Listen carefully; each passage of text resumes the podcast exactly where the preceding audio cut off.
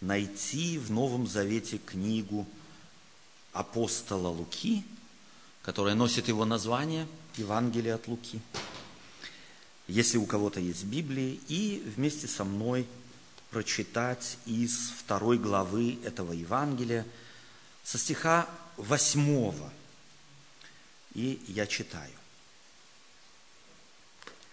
В той стране были на поле пастухи, которые содержали ночную стражу у стада своего. Вдруг предстал им ангел Господень, и слава Господня осияла их, и убоялись страхом великим. И сказал им ангел, не бойтесь, я возвещаю вам великую радость, которая будет всем людям. Ибо ныне родился вам в городе Давидовом Спаситель, который есть Христос, Господь. И вот вам знак. Вы найдете младенца в пеленах, лежащего в яслях. И внезапно явилось с ангелом многочисленное воинство небесное, славящее Бога и взывающее. Слава в вышних Богу, и на земле мир, и в человеках благоволение.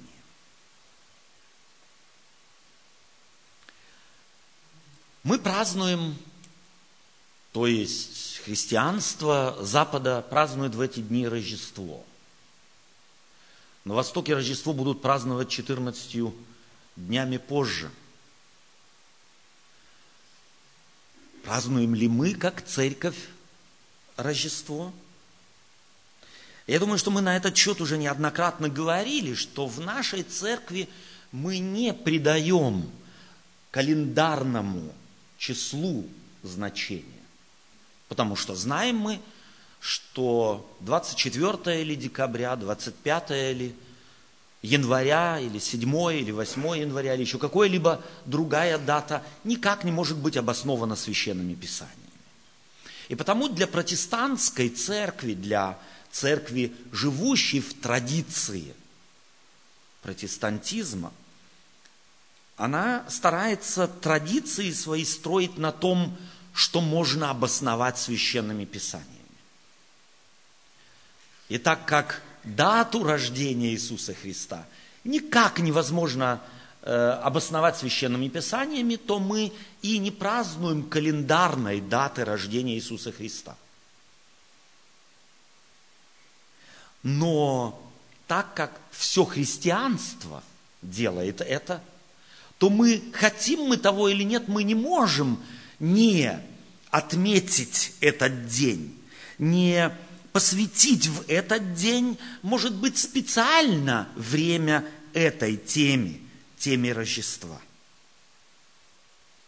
Здесь в христианстве есть другая традиция. Здесь в Евангелии, в священных писаниях есть совершенно другая традиция. Традиция обращать внимание на то, а какой, какое впечатление мы, как церковь, вызываем у людей, наблюдающих нас. Так, допустим, апостол Павел в послании Коринфянам, советуя, когда он говорит о различных дарах Духа Святого, когда он говорит о дарах э, языков, дарах, изли, дарах излития Духа Святого, то одним из аргументов апостола Павла является следующий аргумент. Я не буду цитировать сейчас Библию, кто-то может его найти, если нет, то мы вместе можем найти этот текст, где он говорит – церкви, что если у кого-то есть что сказать на иностранном языке, то, пожалуйста, чтобы вы придерживались следующего, следующего правила. По очереди, один за другим, а не все сразу. Это первое правило. И второе правило, если кто-то иностранец имеет что-то сказать, то только в том случае, если у него есть переводчик. Казалось бы, простые вещи, но надо было их сказать. И третий аргумент, знаете, какой? Он совокупляет все эти два аргумента и говорит, потому что если зайдет к вам чужой, а у вас будет беспорядок, то что они о вас подумают. И это является самым сильным аргументом апостола Павла. Это не богословский аргумент. Это не аргумент священных писаний. Если хотите, это аргумент доброго поведения. Морали. Отношение к тому, кто тебя не знает. Таким образом, апостол Павел думает в церкви точно так, как думает любая хорошая хозяйка. Жена, любящая своего мужа. Прежде чем муж уходит из дома, она говорит, ну-ка развернись вокруг своей оси два раза. Так, зайди, галстук сними, он к этой рубашке, к этому галстуку, э, к, этому костюму не, не подходит. А что ты за рубашку одел? Ну-ка давай посмотрю. Тоже не первой свежести. Снимай рубашку, потому что что скажут люди о нашей семье, если увидят, что ты такой вот неряха вышел на люди? Какой это аргумент? Аргумент любви. Аргумент любви к кому? К мужу и к себе тоже. А, это хороший аргумент. Так вот, такой аргумент апостол Павел приводит церкви. Что скажут те, если они зайдут и хаос увидят? Я хочу сегодня тот же самый аргумент э, использовать по отношению к Рождеству. Спрашивали ли вы себя, будучи адвентистами седьмого дня, э, какое впечатление ты окажешь на людей, которые вокруг тебя живут? Они все украшают окна, а у тебя нет ничего, никакого украшения. Они все елки тащат, а ты нет. Они богослужение устраивают в этот день. А у нас церковь темная, и ни души. Как подумают и что подумают люди там, на улице, глядя на такой народ, на такую группу, на такую церковь? Прежде всего, первый вывод, если вам приходилось сталкиваться, первый вывод таких людей, а они вообще во Христа верят? Это первый вопрос. А вы вообще, вы, вы вроде вот в церковь ходите, а вы во Христа верите? Как? Ну, конечно, верю. А почему Рождества не празднуете? То есть, на самом деле, я думаю, священные писания, они отличаются, как я уже неоднократно указывал на это, от многих священных книг других народов тем, что они обращают человека к самому себе и его буквально понуждают к тому, увидеть себя глазами чужого. Суметь, научиться видеть себя глазами стороннего человека. Как было бы, был бы ты рад, если бы ты увидел самого себя через очки чужого? Какое впечатление бы ты имел о себе? И вот это, этот взгляд – нам необходимо, может быть, приобрести, переосмыслить, когда мы говорим о Рождестве. У нас, мы в нашей церкви здесь, у нас хорошая традиция есть, так как мы русскоязычные в Германии, особый праздник и особое богослужение устраивать 7 января или в первый выходной, который ближе к 7 января, как к рождественскому празднику, празднуемому русскими людьми в России. Для меня, тем не менее, сегодня тоже важно посмотреть на рождественскую историю, записанную в Евангелии от Луки. Меня в этой истории да, восторгает, э, восторгает несколько вещей. Первое – давайте мы вспомним, как мы читаем Библию, какие вопросы мы ставим, когда мы начинаем читать Библию. Кто написал? Кому написал? Чего он хотел сказать? Что услышал тот первый адресат? И только тогда, что это значит для меня? Пять важных вопросов. Итак, мы знаем, что пишет евангелист Лука – мы знаем из его же книги, что он пишет некоему Феофилу. По имени мы знаем, что это грек. Мы знаем, что заставило его свое, э, это Евангелие писать то, что Феофил явно был человеком, колеблющимся в вере в Бога. А было или не было? Будучи язычником, он стал христианином, и эта его вера начала колебаться. И Лука решил ему именно посвятить целую книгу. И на первой странице, или буквально на первых страницах, во второй главе он пишет, в той стране, продолжая свою книгу, были на поле пастухи, которые содержали ночную стражу у стада своего. Вдруг предстал им ангел. Первое. Что делает здесь Лука? Если мы говорим с верующими людьми, верующие люди, как правило, верят в чудо. Чудо совершается не каждый день, потому оно и чудо, но без чудес невозможно. Один из атеистов Германии сказал как-то, тот, кто не верит в чудеса, тот нереалист. Тот, кто не верит в чудеса, тот не реалист. Так вот, Лука хочет укрепить веру Феофила в чудеса, связанные с рождением Иисуса Христа, потому что вокруг рождения Иисуса Христа произошло немало чудес. И первое чудо, на которое он хочет обратить внимание Феофила, это на чудо, происшедшее с пастухами. Ночью у стад.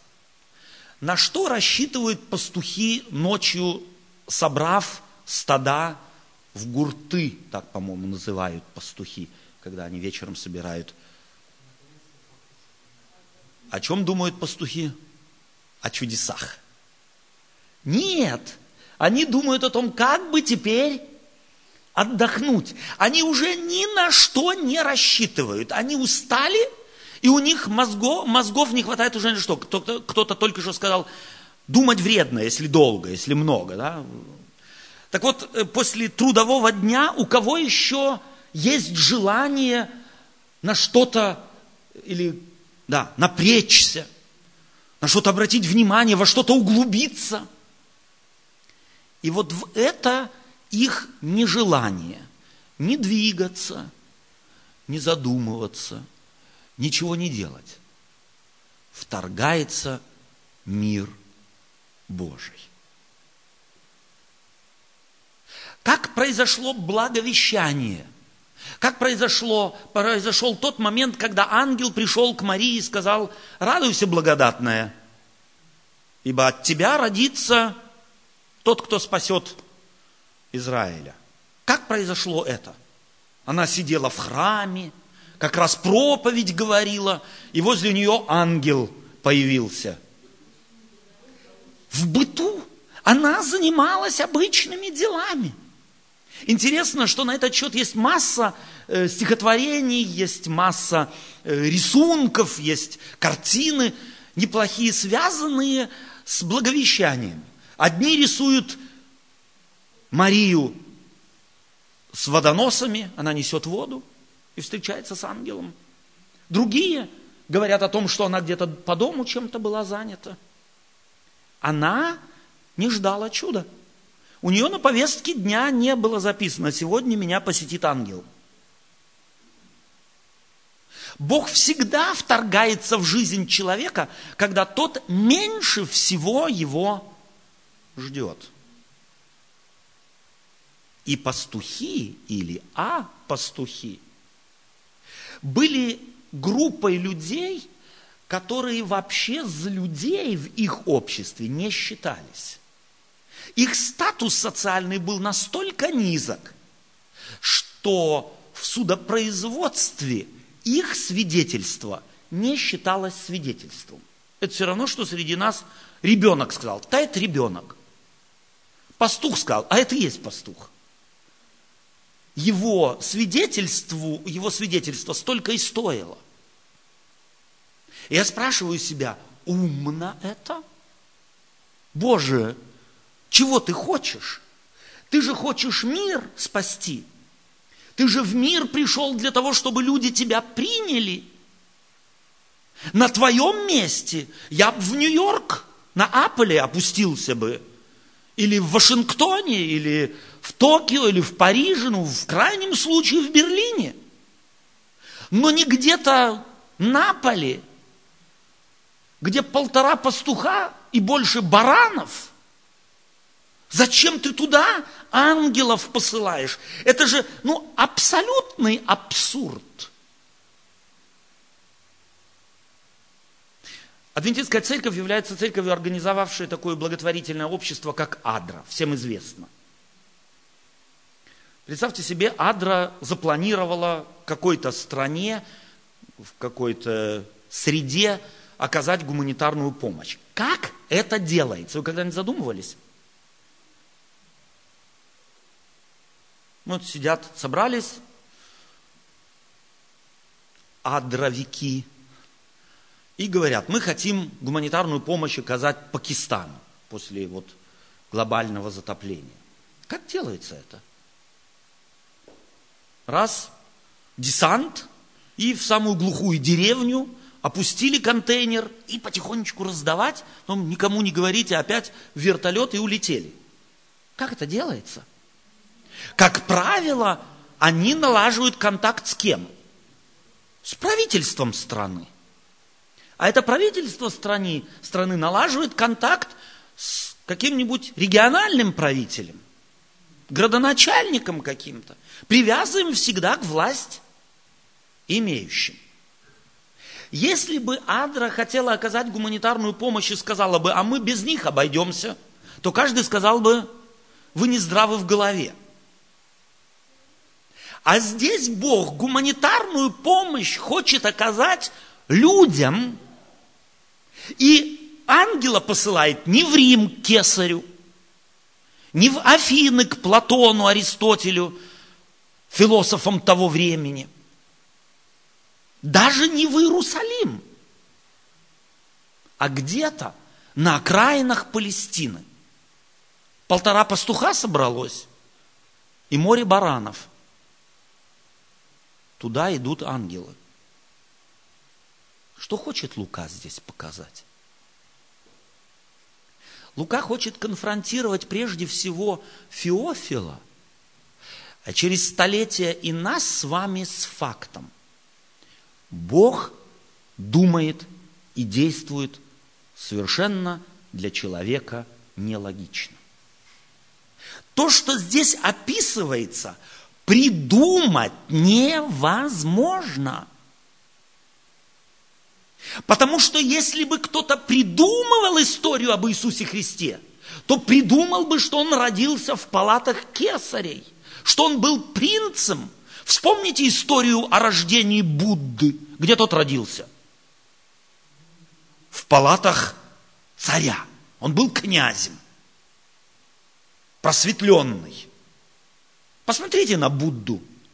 Довольный, расплывшийся, углубившийся в самого себя. И можно углубиться, если ты расплываешься от жира. Но если ты на кресте висишь,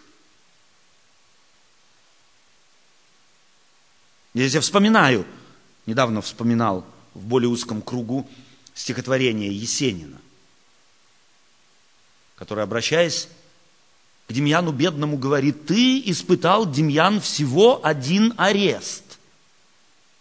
И ты скулишь, ой, крест мне выпал лютый. А что, когда б тебе Голговский крест и чашу с горькою цикутой? Хватило б у тебя величие до конца, себя забыв, по их примеру тоже весь мир благословлять, под тернием венца и о бессмертии учить на смертном ложе.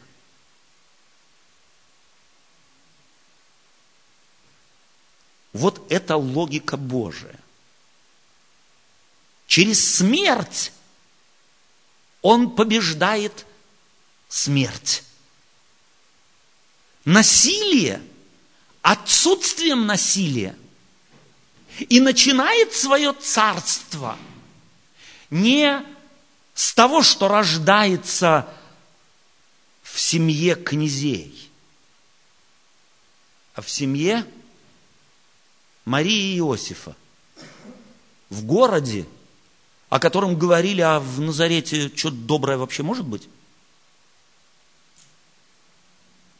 Если б мы его выбирали, если бы мы, люди, выбирали, и он в списках выборных где-то указывался бы со своим происхождением, то его никто никогда не выбрал бы. Слишком мало веса. Политического, социального и другого всякого. Мы люди выбросили бы на, на свалку. Мы бы сказали, с таким не надо связываться – Бог начинает свою акцию спасения мира совершенно нелогично. И потому мы начинаем понимать, почему Иисус Христос иногда, говоря в притчах о Царстве Небесном, сравнивал Царство Небесное с горчичным зерном. Он себя имел в виду. Горчичное зерно возьми, положи на руку и спроси, сколько здесь силы. Чего из этого выйдет? Но из злаковых оно может развиться в самый большой злак. Иногда, когда мы смотрим на Божие, то мы его не замечаем. Мы, выросшие в мире греха, на самом деле не способны видеть Божие. Потому что наши очки выхватывают из мира совершенно другие вещи и суют нам под нос. И они заграждают нам на самом деле видение Божьего. Так вот, такова была проблема явно Феофила. И Лука усиленно пытается сориентировать его духовный взгляд на совершенно другие ценности – Бог хочет, он сказать, совершенно другой. Научись его видеть, как тогда его бы никто не заметил, как тогда его бы никто не выбрал. И то, что христианство стало церковью, живущей, вот уже существующей на протяжении двух тысяч лет, тогда бы этого прогноза никто не мог дать. Все, что произошло, абсолютно никак не связано с логикой. Любой специалист по организации чего бы то ни было сказал бы, все неправильно, все неверно. Из этого ничего не выйдет. Но вопреки всему вышло. Следующее, что меня здесь восторгает, это Бог посылает на Вифлеемские поля целый хор ангелов, которые должны спеть гимн, слова которого являются, собственно говоря, собирательным гимном из Исаии, из псалмов э, «Слава Вышних Богу и на земле мир, и в человеках благоволение». Чуть ли не три строчки и три цитаты из разных частей Священного Писания. Если можно так сказать, это скомпримированная вещь, весть того, что Бог хочет, чтобы люди воздали славу Богу, и чтобы на земле был мир, и в человеках благоволение. Теперь помогите мне старое русское слово заменить нормальным современным русским словом. Благоволение. Это каким русским современным словом можно заменить? Благая воля – в человеках благая воля, другими словами, добрая воля, воля к добру, чтобы в людях родилась воля не к злу, не к эгоизму, не она ими управляла, а бы управляла бы людьми воля благая. Если учесть, что эти слова писались в древности, то под словом «благой» подразумевали только одну личность – Бог. И таким образом Лука хотел сказать, чтобы в человеками управлял кто? благой. Бог, чтобы управлял. Это суть гимна.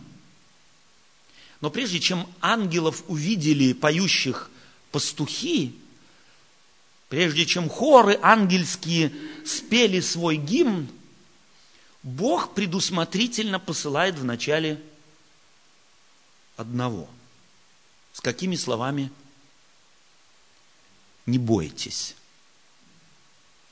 Со словами не бойтесь.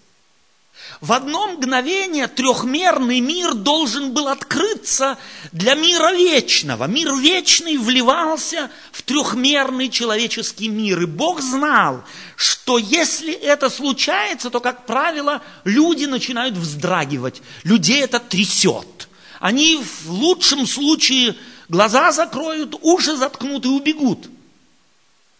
Чтобы пастухи его услышали.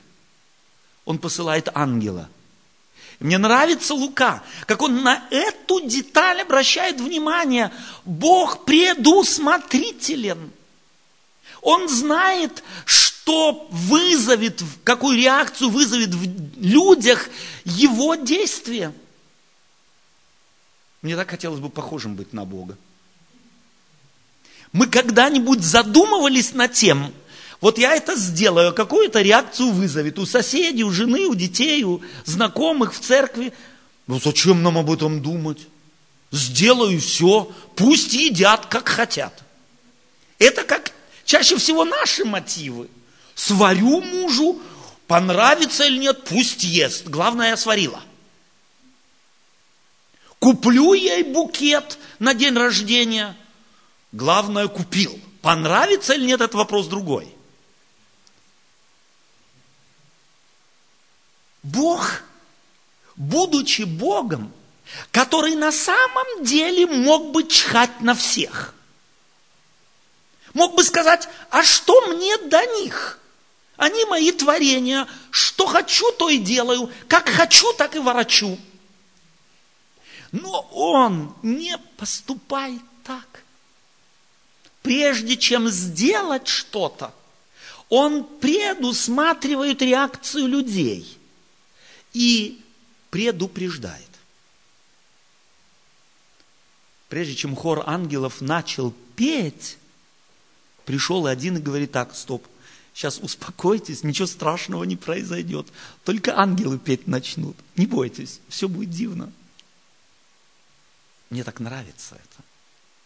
Дал бы Бог нам мудрости, на самом деле вот этим духом проникнуться быть предупредительными, быть людьми хотя бы на два-три шага думающими вперед. Мне здесь нравится философия, которую прививают будущим врачам. Андрей меня поправит, если я лгу. Врач, прежде чем начать лечить пациента, должен объяснить ему все детали где будет больно, где меньше больно, где больше больно, где что может быть, может случиться во время терапевтических процессов. Где они научились, европейские врачи? В Евангелии. У Луки, а он был врач.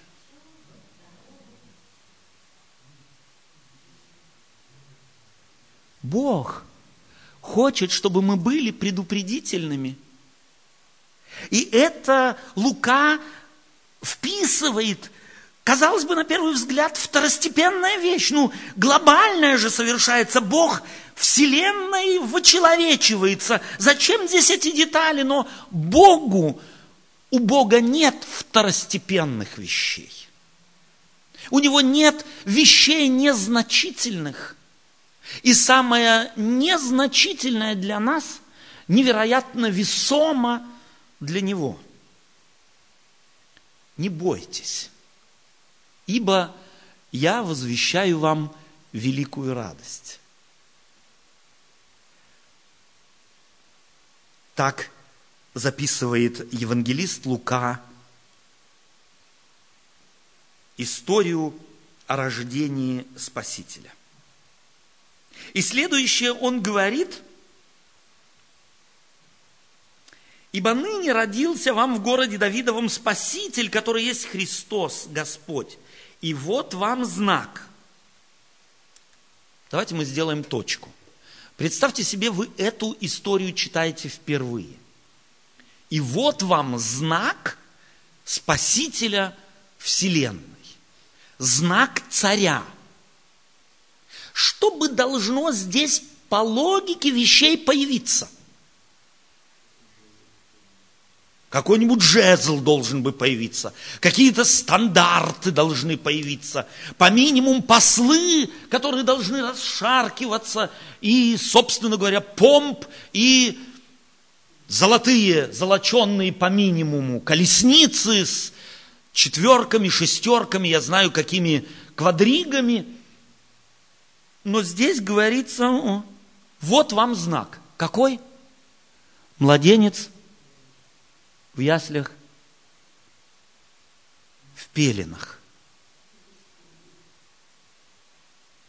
Меньше уже невозможно.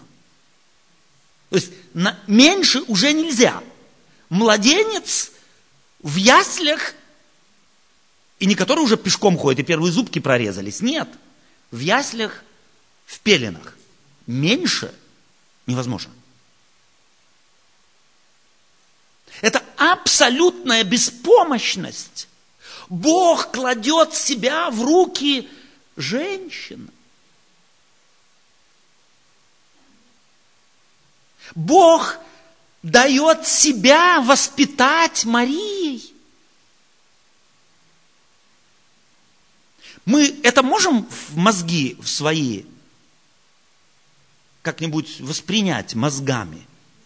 Бог тот, кто создал человечество, умоляется настолько и кладет себя в руки женщин. Дает себя воспитывать, учить, ходить, говорить, ложку держать, первые шаги делать. Успокаивать, когда первые зубы начнут выпадать Бог. Вот вам знак. Вот вам знак. Бог думает по-другому. Бог действует по-другому. И только потому он ученикам своим когда-то позже скажет, царство мое не от мира – сего. Если бы царство мое было от мира сего, продолжает он то, я бы сюда нагнал войск, и танки, и атомные бомбы. Но мое царство не от мира сего. И, может быть, последний вопрос сегодня в наших духовных размышлениях. Какому царству принадлежишь ты? Что характеризует тебя? Ты считаешь себя принятым Богом, принятым Спасителем, пришедшим в этот мир две тысячи лет тому назад? Принадлежишь ли ты к этой семье? Если да, то проверь себя. Как функционируешь ты? Где проявляется хоть капелька того, что мы прочитали в этой короткой истории, которую записал Лука о рождении Иисуса Христа. Эти первые шаги. Где твоя предусмотрительность? Есть она и сколько ее в твоей жизни? Интересует тебя вообще твое поведение? И что люди будут думать о тебе? Бога интересовало.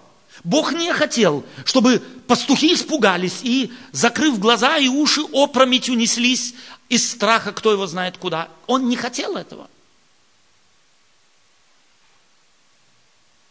Вас волнует то, что ты делаешь? Напугаешь кого-то, раздосадуешь, разочаруешь, массу вопросов вызовешь, заставишь твою твоим поведением не спать сутки, другие третьи, ну пусть не спят, что? Ну что ли? Его проблема. Его проблема, наше любимое слово. Моя проблема? Нет. Его проблема, ее проблема. Пусть все живут, как хотят. Но Бог так не делает. И я хотел бы, чтобы мы, как христиане, поняли и отучились бы от этих категорий мышления, от этих категорий поведения. Что это моя проблема? Чтоб на самом деле это было бы нашей проблемой. То, как подумает обо мне человек, что скажет, какое впечатление я произведу, как личность, как церковь, как семья, как совокупность человеч... Божьего света здесь, в этом мире. Вы соль земли, вы свет миру. Мне нравится Лука. Мне нравится его способность замечать то, что невооруженным глазом эгоистического человека заметить невозможно. Но оно важно. И тут оно начинает проявляться. И тут я могу положить руку мою на мой духовный пульс и спросить себя, чье на самом деле я дитё? Дитё Божие или все еще плотский человек, которому важно все грубое, все нагроможденное, все, что отстаивает меня, мое из-за меня? Или все-таки мы хоть чуть-чуть уже изменены примером Спасителя настолько, что готовы пожертвовать? Точкой зрения, позицией, взглядом. Иногда так мало надо. Но даже на этом малое – нам иногда не достает ни сил, а что там о силах? Желания. Я хотел бы, чтобы эта история вдохновила нас на то, чтобы у нас хотя бы было желание. Походить на того, кто не почел читою, превратиться в беспомощное существо и отдать себя, что называется, до конца в руки людей. И побеждать, не побеждая. Аминь.